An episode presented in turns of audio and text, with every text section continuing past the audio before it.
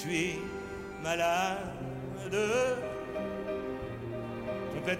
Il y a une phrase qui me vient. Elle me plaît, elle est formidable, je trouve. Et c'est à partir de cette phrase que je continue. Je ne sais pas où je vais. J'avance, j'avance, j'avance. Et tout à coup, au bout de cette huit phrases, je sais où je suis. J'écris tantôt pour les riches parce qu'ils ont la chance d'avoir suffisamment de culture pour pouvoir apprécier un texte un peu haut de gamme. Et j'écris aussi pour les gens qui n'ont pas tous les mots qui sont dans le dictionnaire. Vous écoutez le troisième épisode d'À cœur ouvert, le podcast d'entretien en trois épisodes avec Serge Lama. 24 albums studio, 9 albums live, des années de scènes, des milliers de dates de concerts et des centaines de chansons écrites, dont de nombreuses devenues des classiques de la chanson française. C'est le palmarès impressionnant de Serge Lama. Près de 60 ans après le début de sa carrière et 50 ans après le succès de l'album Je suis malade qui l'a propulsé au sommet, Serge Lama célèbre à nouveau l'amour, un amour heureux cette fois, à travers Aimer, un album inédit qui arbore la même couverture rouge vif que Je suis malade. Je suis Mélanie Young, je suis productrice de podcast et je le rencontre aujourd'hui chez lui pour un entretien intime à propos du fil rouge de sa vie et de sa carrière, l'amour. Nous ne sommes pas de la même génération, mais j'ai fredonné ses chansons tant ses titres font partie du patrimoine français. Dans les deux précédents épisodes de cette série, nous avons parlé d'amour et de musique. Dans ce troisième et dernier épisode, j'ai interrogé Serge Lama sur sa façon d'être un artiste, sa vision des artistes dans la société et son rapport à la société d'aujourd'hui. Comment écrit-il ses chansons? Qu'est-ce que être un artiste pour lui? Comment voit-il la société d'aujourd'hui? Pourquoi avoir aussi fait du théâtre? Comment voit-il l'avenir? Et quel est son rapport à la vieillesse? Asseyez-vous confortablement et découvrez Serge Lama, l'artiste dans son temps. Ça vous fait supporter l'hiver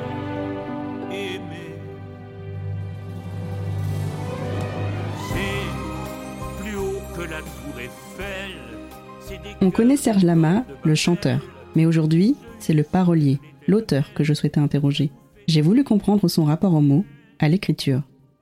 Cette manière bien à lui de vivre ses émotions et cet art de les transformer en poésie, de mettre en parole sa vie et d'en inventer d'autres. tu me verras mieux. C'est pourquoi je te dis adieu. Comment vous écrivez les chansons? Je pars sur une phrase que, qui me plaît. Euh, évidemment que j'ai cru, si elle me plaît pas, je ne l'aimais pas. Et, donc c'est parfois une, phrase de couplet qui me lance, qui me lance. Et je continue une deuxième phrase. Et quand j'arrive vers la, la cinq ou sixième phrase, tout d'un coup, je vois une direction. C'est-à-dire que tout ce qui est écrit déjà là me, mène dans une direction. Est-ce que j'ai envie de l'emprunter? Est-ce que j'ai pas envie de l'emprunter? C'est comme un jeu d'écrire une chanson. Et, et là, tout d'un coup, je dis ah oui, si je faisais. Et puis tout d'un coup, le refrain jaillit. Et puis à partir de là, vous avez la phrase du refrain. Vous, vous, ça y est, c'est de la couture. Si vous voulez, c'est de la haute couture une chanson. C'est parfois de la haute couture, parfois de la couture. Voilà. Moi, j'ai toujours été entre ces deux zones-là. Euh, parfois de la haute couture et parfois de la couture, simplement parce que il fallait un langage. J'ai une grande affection pour Aznavour aussi. Et Aznavour est le seul chanteur qui, auteur, chanteur, qui a chanté pour les pauvres, qui a chanté pour les humbles, qui a chanté pour les gens qui n'ont pas forcément euh, 25 000 mots, le vocabulaire, qui machin. Et tout est d'une justesse, tout est parfait, tout est nickel. Écoutez bien Aznavour, mais il écrit pour ces gens-là, parce que Brel écrit pour une caste. Euh, Brassens aussi, euh, tous les autres écrivent pour une caste. Aznavour, il écrit pour des pauvres. Et ben moi, mon école est aussi aznavourienne. J'écris tantôt pour les riches parce qu'ils ont la chance d'avoir suffisamment de culture pour pouvoir apprécier un texte un peu haut de gamme. Et j'écris aussi pour les gens qui n'ont pas tous les mots qui sont dans le dictionnaire. À propos d'écriture, Barbara, qui l'a côtoyé très tôt dans sa carrière, lui a donné des conseils, mais il n'avait pas toujours le même point de vue qu'elle. Elle a dit euh, Lama a beaucoup de talent, il devrait apprendre à vivre aussi avant de chanter parce que c'est de sa vie qu'on se nourrit. Mais moi, j'étais pas, pas comme elle. Elle, quand elle avait pas de choses qui se passaient dans sa vie, elle pouvait pas écrire. Moi, même quand il se passait rien dans ma vie, j'inventais. C'est-à-dire que euh, j'avais cette faculté-là euh, particulière. Alors, Para, elle était prisonnière de... euh, elle écrit Mon père, quand son père a été... enfin, il y a plein, de chansons qu'on peut citer qui ont été écrites. L'aigle, tout ça, enfin... Des choses qui, qui tout d'un coup, sont devenues importantes pour elle, parce que c'était dans sa vie. J'écris pas comme comment vous dire, euh, il y a une phrase qui me vient. Elle me plaît. Elle est formidable, je trouve. je suis très content. Et c'est à partir de cette phrase que je continue. Je ne sais pas où je vais. J'avance, j'avance, j'avance. Et tout à coup, au bout de cette huit phrases, je sais où je suis. Et là, j'avance à la chanson. J'écris une première bouture, comme on dit pour les fleurs et tout ça. Et après, ben, je, je ressasse, je retravaille. Quoi. Oui, même si c'est pas quelque chose qui vient de votre euh, expérience, c'est par rapport euh, parfois à l'esthétique des mots? Euh, Oui, exactement. C'est par rapport à l'esthétique des mots, oui. moi, j'aime les mots qui sonnent. Alors, quand, quand j'ai trouvé des mots qui sonnent et qui résonnent pour moi, déjà, il y a une grosse partie du travail qui est fait. En plus de ces chansons, Serge Lama a écrit et joué une comédie musicale puis au théâtre, puis pour une série télévisée. Ce sont des choix artistiques pas si communs, et c'est une prise de risque dans sa carrière. Alors pourquoi écrire une comédie musicale? Pourquoi jouer au théâtre et à la télévision? Et quel lien avec son métier de chanteur? Je voulais faire le Châtelet. Euh, je voulais changer parce que j'ai fait le palais de congrès pendant des années. Et je voulais changer. Je voulais faire le Châtelet. C'était mon enfance. C'était Louis Mariano. C'était tout ça. Je voulais le Châtelet. Pour faire le Châtelet, vous avez qu'une solution faire une comédie musicale. Alors, euh, bon, faire une comédie musicale, euh, c'était pas trop dans mes idées. Bah, euh, je savais pas, moi je voulais faire le Châtelet, ça se limitait à ça. Et quand je suis descendu, enfin dehors, je regarde le Châtelet, je regarde les affiches, je regarde le, fronton, et comme dans un rêve, je dis, je vais faire Napoléon Bonaparte. Mais je vous assure que ça s'est passé comme ça. Je vous le jure. C'est pas une chose que je vous raconte, c'est comme ça que ça s'est passé. La comédie musicale était très jouée, il beaucoup de théâtre.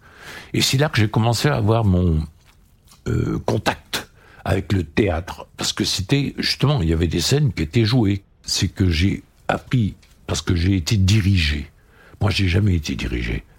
Un artiste, il vient sur scène, il, chante, il n'y a personne qui le dirige. Il y a des gens qui peuvent le conseiller, mais il n'est pas dirigé.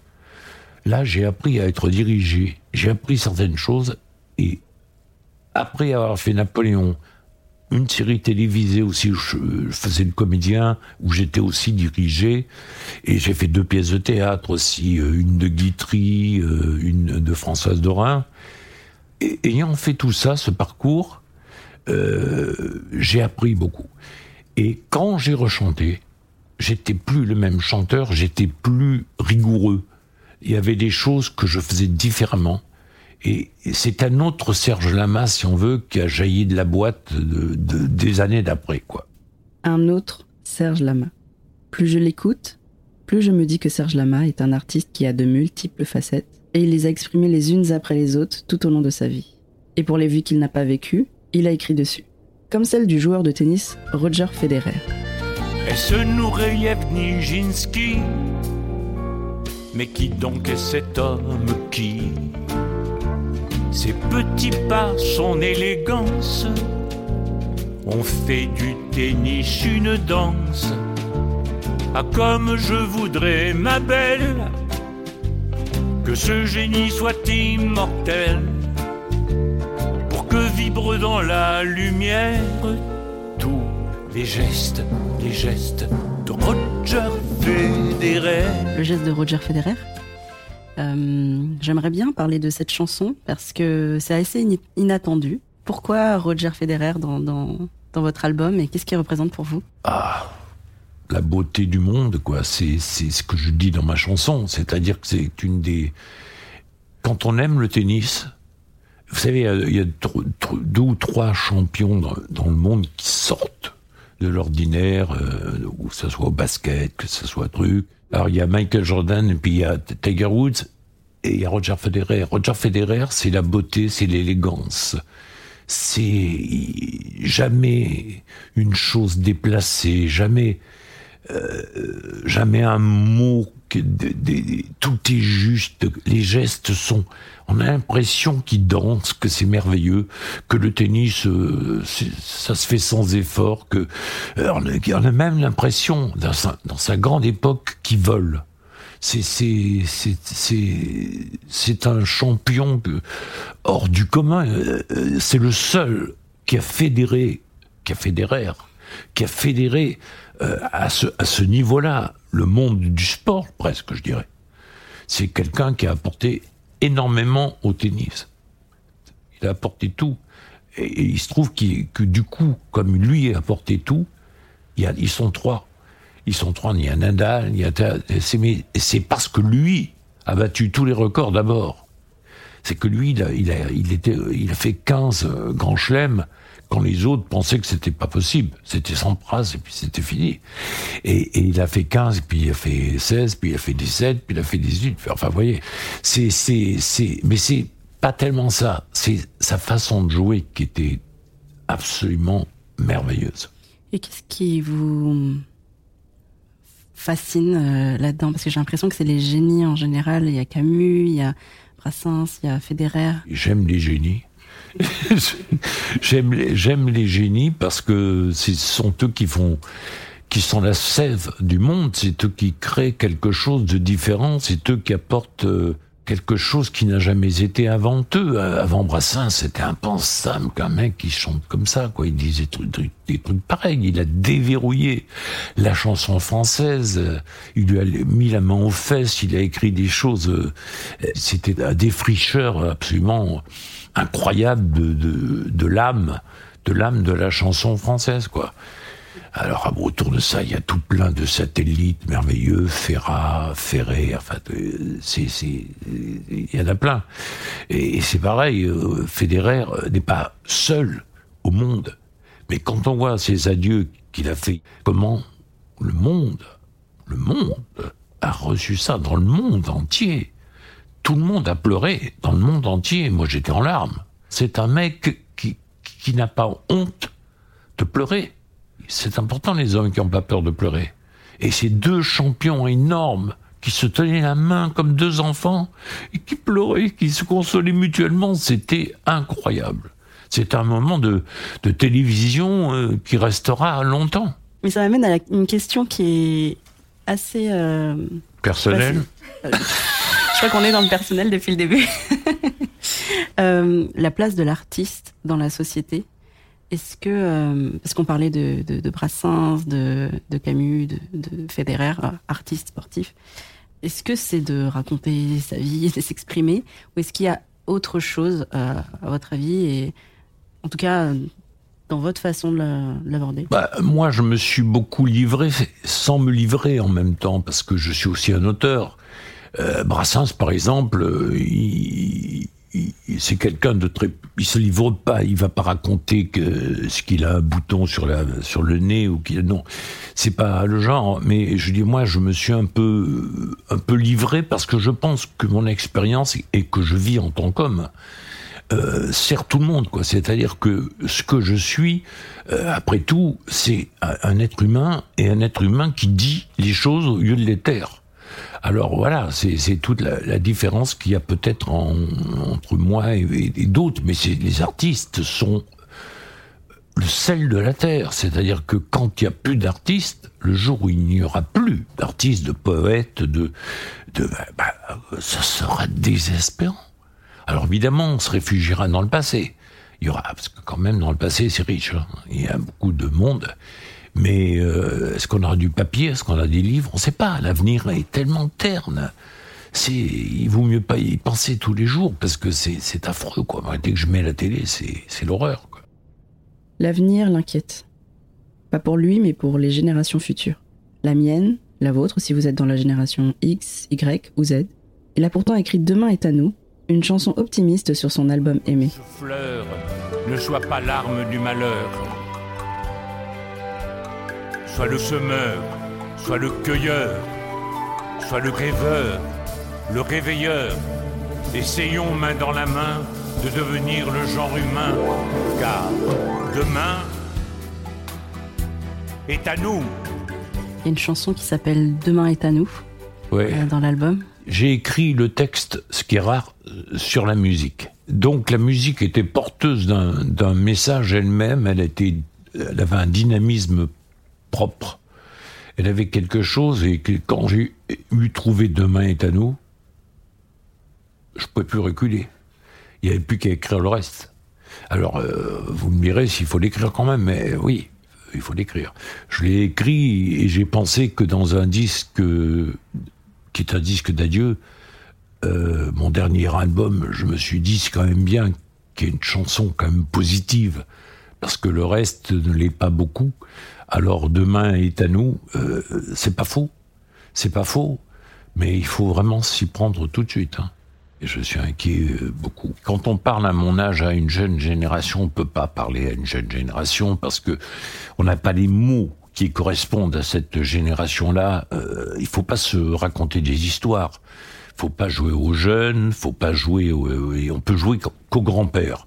Et puis les grands-pères, généralement, ben, la jeunesse a tendance à dire oh, il, euh, j'en ai marre de ces trucs. euh. Ou alors ils trouvent qu'on est trop mor- moralisateur, ou qu'on est trop ceci, ou qu'on est trop cela. Alors euh, ben là, je, je me tais. Je me tais, je crois que c'est la meilleure façon de leur rendre service. Mais c'est pas de leur faute. C'est pas de leur faute, c'est de la nôtre. C'est ça. C'est ça. qu'il- Il faut se dire qu'on est responsable de ce qui est de la jeunesse aujourd'hui. Et de la jeunesse qui vient. C'est-à-dire la jeunesse qui a 15 ans, actuellement. C'est c'est cette jeunesse qui va arriver. Quel est votre rapport à- à- aux réseaux sociaux? Euh, Internet, je me suis dit, ça, c'est la boîte de Pandore. Faut pas te mettre euh, là-dedans, c'est, on commence à regarder une information, puis une autre, puis un truc, puis un machin, puis on n'arrête plus. Alors, euh, non, je me refuse à, à être, être Internet. Vous, enfin, votre rapport à la, à la vieillesse, euh, c'est c'est quoi? C'est juste un âge C'est C'est un âge qui vous permet d'avoir du temps, qui vous permet, enfin, j'en avais pas trop jusqu'à présent, mais maintenant je vais avoir beaucoup plus de temps et ça va, ça m'a déjà, j'ai déjà beaucoup, beaucoup, beaucoup lu ces dernières années, mais moi je suis un grand lecteur. Et quand on aime la lecture, jamais il y a de trou dans sa vie. euh, alors comme j'ai pas de trou affectif, vu que j'aime Luana avec Luana même, j'ai pas de trou euh, dans, dans ma vie intellectuelle, puisque je lis, je lis, je lis. vous êtes un homme comblé. Euh, oui, oui, oui. Oui, oui, oui, je, je dois le dire, oui, oui. Sur, le, sur les plans qui comptent, je suis, je suis un homme comblé. Qu'est-ce qui a changé et qu'est-ce que vous diriez que vous avez appris de plus important dans votre carrière? Qu'il faut toujours être sincère. Si vous n'êtes pas sincère, euh, c'est parfois vous jeter à l'eau d'être sincère. Parce que ça, c'est pas toujours bien pris. Mais d'être sincère, il y a quand même un moment où les gens le savent. Si vous n'êtes pas sincère, il y a toujours un moment où les gens le savent. Alors moi, j'ai choisi d'être sincère et de dire des choses que, euh, ma foi, qui venaient de moi, qui venaient de mon corps. Parce que c'est beaucoup mon corps, moi. hein. Ça part de mon corps aussi. Hein. Tout ce qui est intellectuel part de mon corps. Il y a un mouvement qui se fait du corps à l'âme. Vous voyez Et ma sincérité, je dirais que c'est c'est mon atout euh, naturel. Euh, J'ai pas fait d'effort pour l'avoir. C'est comme ça. Je peux pas faire autrement que d'être sincère. Merci beaucoup pour toutes ces confessions. Oui, ben oui, c'est ça, c'est des confessions. C'est plus haut que la tour Eiffel, des corps de Babel qui se hissent vers l'éternel, ça vous fait désirer le ciel. L'amour est un cycle, l'amour est un cercle. L'amour a les racines de ses ailes. L'amour, c'est tout. Alors aimons, tout le temps, éperdument. C'est la seule raison de vivre. Vous venez d'écouter le troisième et dernier épisode à cœur ouvert, le podcast de Warner Music France produit par Bonjour Podcast à l'occasion de la sortie de l'album Aimé de Serge Lama. Présentation, interview et réalisation, Mélanie Young. Prise de son, Julien Rebourg. Mixage, Benjamin Roa. Et bien sûr, derrière le micro, Serge Lama.